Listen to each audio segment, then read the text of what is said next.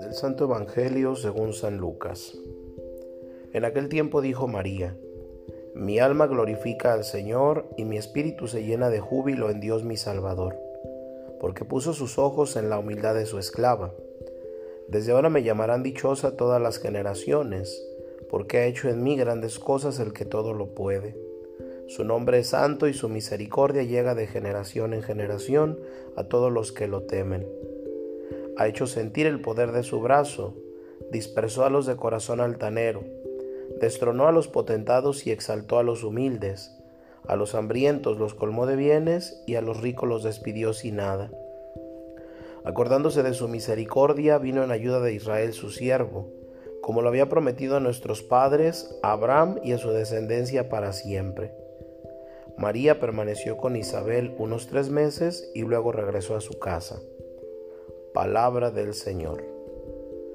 Hoy el Evangelio de esta misa nos presenta a nuestra consideración el Magnificat, que María llena de alegría entonó en casa de su pariente Isabel madre de Juan el Bautista. Las palabras de María nos traen a la mente otros cánticos bíblicos que ella conocía muy bien y que había recitado contemplando en tantas ocasiones. Pero ahora en sus labios aquellas mismas palabras tienen un sentido mucho más profundo. El Espíritu de la Madre de Dios se transparenta tras ella y nos muestra la pureza de su corazón cada día la iglesia las hace suyas en la liturgia de las horas, cuando se rezan las vísperas. Dirige hacia el cielo aquel mismo cántico con que María se alegraba, bendecía y daba gracias a Dios por todas sus bondades.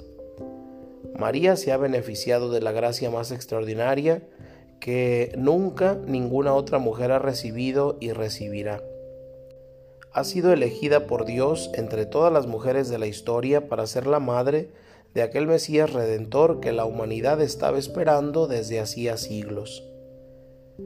Es el honor más alto nunca concedido a una persona humana, y ella lo recibe con una total sencillez y humildad, dándose cuenta de que todo es gracia, regalo, y que ella es nada ante la inmensidad del poder y de la grandeza de Dios que ha obrado maravillas en ella. Una gran lección de humildad para todos nosotros, hijos de Adán y herederos de la naturaleza humana, marcada profundamente por aquel pecado original del que día tras día arrastramos las consecuencias. Estamos llegando ya al final del tiempo de Adviento, un tiempo de conversión y de purificación. Hoy es María quien nos enseña el mejor camino, meditar la oración de nuestra Madre, queriendo hacerla nuestra, nos ayudará a ser más humildes. Santa María nos ayudará si se lo pedimos con confianza.